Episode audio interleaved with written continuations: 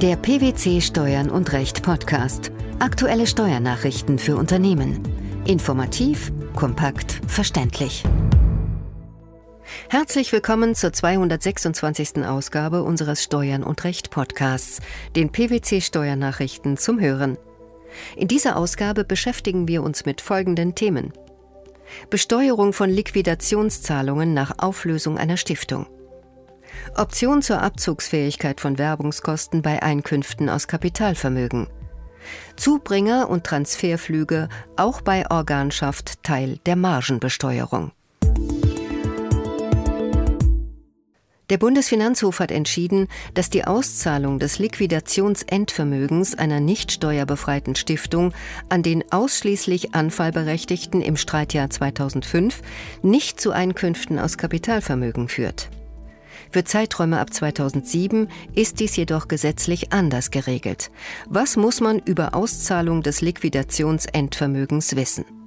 Die Auszahlung des Liquidationsendvermögens ist nicht, wie die für 2005 geltende Gesetzesregelung voraussetzte, mit regulären Gewinnausschüttungen wirtschaftlich vergleichbar. Entgegen der Auffassung der Finanzverwaltung im Schreiben vom 27. Juni 2006 erfasse der hier einschlägige Paragraph 20 Absatz 1 Nummer 9 Einkommenssteuergesetz, alte Fassung, nicht uneingeschränkt alle wiederkehrenden oder einmaligen Zahlungen einer Stiftung. Wie lautet die Gesetzesregelung in der alten Fassung des Einkommensteuergesetzes?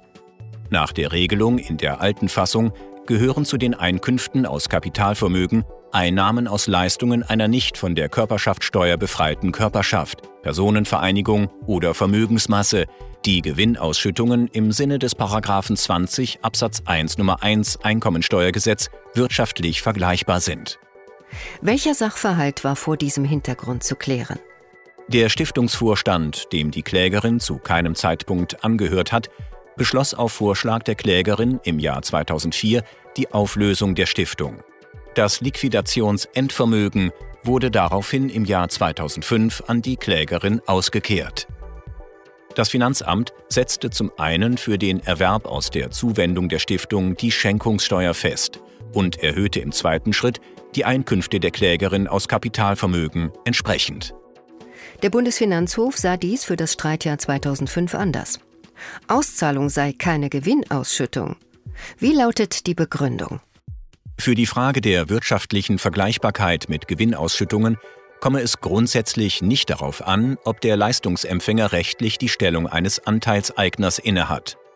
Ausschlaggebend sei, ob die Stellung des Leistungsempfängers wirtschaftlich derjenigen eines Anteilseigners entspreche, was zumindest dann der Fall sei, wenn der Leistungsempfänger unmittelbar oder mittelbar Einfluss auf das Ausschüttungsverhalten der Stiftung nehmen könne. Jedoch fehle es hier bereits dem Grunde nach an einer wirtschaftlichen Vergleichbarkeit mit Gewinnausschüttungen im Sinne des Paragraphen 20 Absatz 1 Nummer 1 Einkommenssteuergesetz, wenn nach der Auflösung einer Stiftung das Liquidationsendvermögen an den ausschließlich Anfallberechtigten gezahlt wird.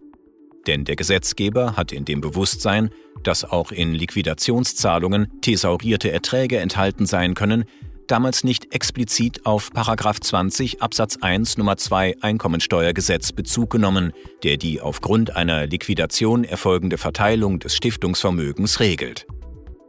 Eine solche ausdrückliche Bezugnahme wurde erst im Zuge des Jahressteuergesetzes 2007 im neu gefassten 20 Absatz 1 Nummer 9 Einkommensteuergesetz ergänzt. Zu welchem Fazit führt das? Unter der aktuellen Gesetzeslage sind Bezüge aus der Aufhebung einer Stiftung mithin einkommenssteuerpflichtig. Entgegen der Gesetzesbegründung zum Jahressteuergesetz 2007 erfolgte die Aufnahme des Verweises auf 20 Absatz 1 Nummer 2 Einkommensteuergesetz nach Auffassung des obersten Finanzgerichts nicht lediglich klarstellend, sondern mit konstitutiver Wirkung. Die Optionsmöglichkeit zur Nichtanwendbarkeit des Werbungskostenabzugsverbots greift auch dann, wenn der Steuerpflichtige an der Gesellschaft, für die er beruflich tätig ist, nur mittelbar über eine weitere Gesellschaft beteiligt ist. Voraussetzung ist, dass zwischen der Arbeitgebergesellschaft und der Gesellschaft, aus der er die betreffenden Kapitalerträge erzielt, eine ertragssteuerliche Organschaft besteht. Zu diesem Ergebnis kommt der Bundesfinanzhof in einem am 4. Juli veröffentlichten Urteil. Wie lautet die gesetzliche Regelung? Der Abgeltungssteuersatz von 25 Prozent sowie das damit verbundene Werbungskostenabzugsverbot gelten auf Antrag nicht für Kapitalerträge aus der Beteiligung an einer Kapitalgesellschaft, wenn der Steuerpflichtige im Veranlagungszeitraum, für den der Antrag erstmals gestellt wird, unmittelbar oder mittelbar zumindest 1% an der Kapitalgesellschaft beteiligt und für diese beruflich tätig ist. Welcher Sachverhalt war gegeben? Der Kläger war Geschäftsführer der HGMBH und erzielte Einkünfte aus nicht selbstständiger Arbeit. Darüber hinaus war er mit 5,75 Prozent an der B-Holding GmbH beteiligt.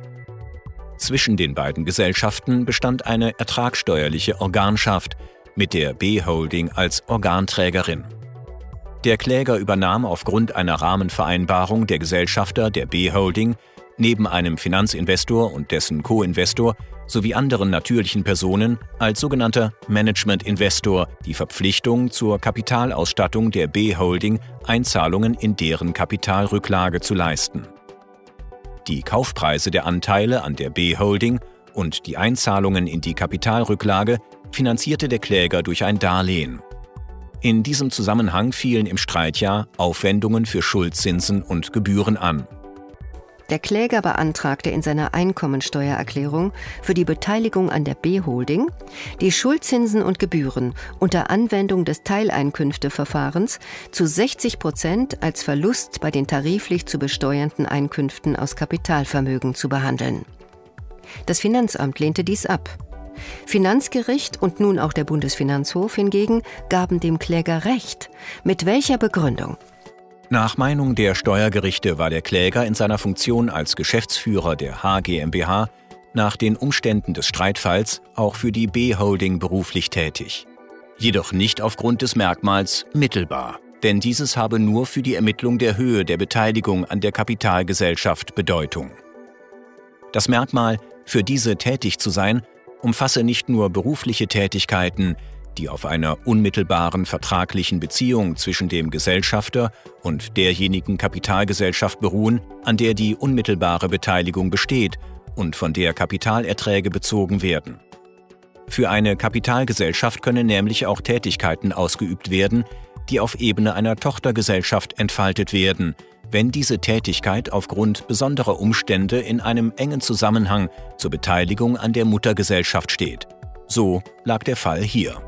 Welche Gründe führten die Richter außerdem für ihre Entscheidung an? Die Richter vertraten die Auffassung, dass ein enger Zusammenhang zwischen der Tätigkeit des Klägers auf Ebene der HGMBH und dessen Beteiligung an der Organträgerin bestehe. Der Kläger war in seiner Funktion als Geschäftsführer der Organtochter HGMBH für die Umsetzung der ihm aufgrund des Beherrschungsvertrags erteilten Weisungen der Organträgerin B Holding verantwortlich gewesen. Seine Tätigkeit lag im besonderen wirtschaftlichen Interesse der Organträgerin, die als reine Holding tätig war und Einkünfte nur aus den Gewinnabführungen oder Ausschüttungen ihrer operativ tätigen Tochtergesellschaften erzielte. Der Kläger hat sich neben Finanzinvestoren als sogenannter Management-Investor an der B-Holding zu mehr als 1% beteiligt und hat diese mit Einzahlungen in die Kapitalrücklage ausgestattet, damit diese Beteiligungen an den operativ tätigen Gesellschaften der Unternehmensgruppe erwerben konnte. Er war zugleich als Geschäftsführer der operativen Organgesellschaft HGMBH für deren Ergebnis und für das Ergebnis der Unternehmensgruppe mitverantwortlich. Diese Umstände grenzen die Beteiligung des Klägers an der B-Holding von einer zum Zweck der Vermögensanlage erworbenen Beteiligung ab. Der Bundesfinanzhof hat entschieden, dass die durch Reiseunternehmen von Drittanbietern in Anspruch genommenen inländischen Zubringer- und Transferflüge als Reisevorleistungen in die sogenannte Margenbesteuerung einbezogen werden müssen. Was verbirgt sich hinter diesem Begriff? Paragraph 25 Absatz 3 Umsatzsteuergesetz ordnet zur Margenbesteuerung an, dass sich die sonstige Leistung nach dem Unterschied bemisst, der zwischen dem Betrag liegt, den der Leistungsempfänger aufwendet, um die Leistung zu erhalten, und dem Betrag, den der Unternehmer für die Reisefuhrleistungen aufwendet. Der Unternehmer kann die Bemessungsgrundlage statt für jede einzelne Leistung entweder für Gruppen von Leistungen oder für die gesamten innerhalb des Besteuerungszeitraums erbrachten Leistungen ermitteln. Vor welchem Hintergrund wurde das Urteil gesprochen?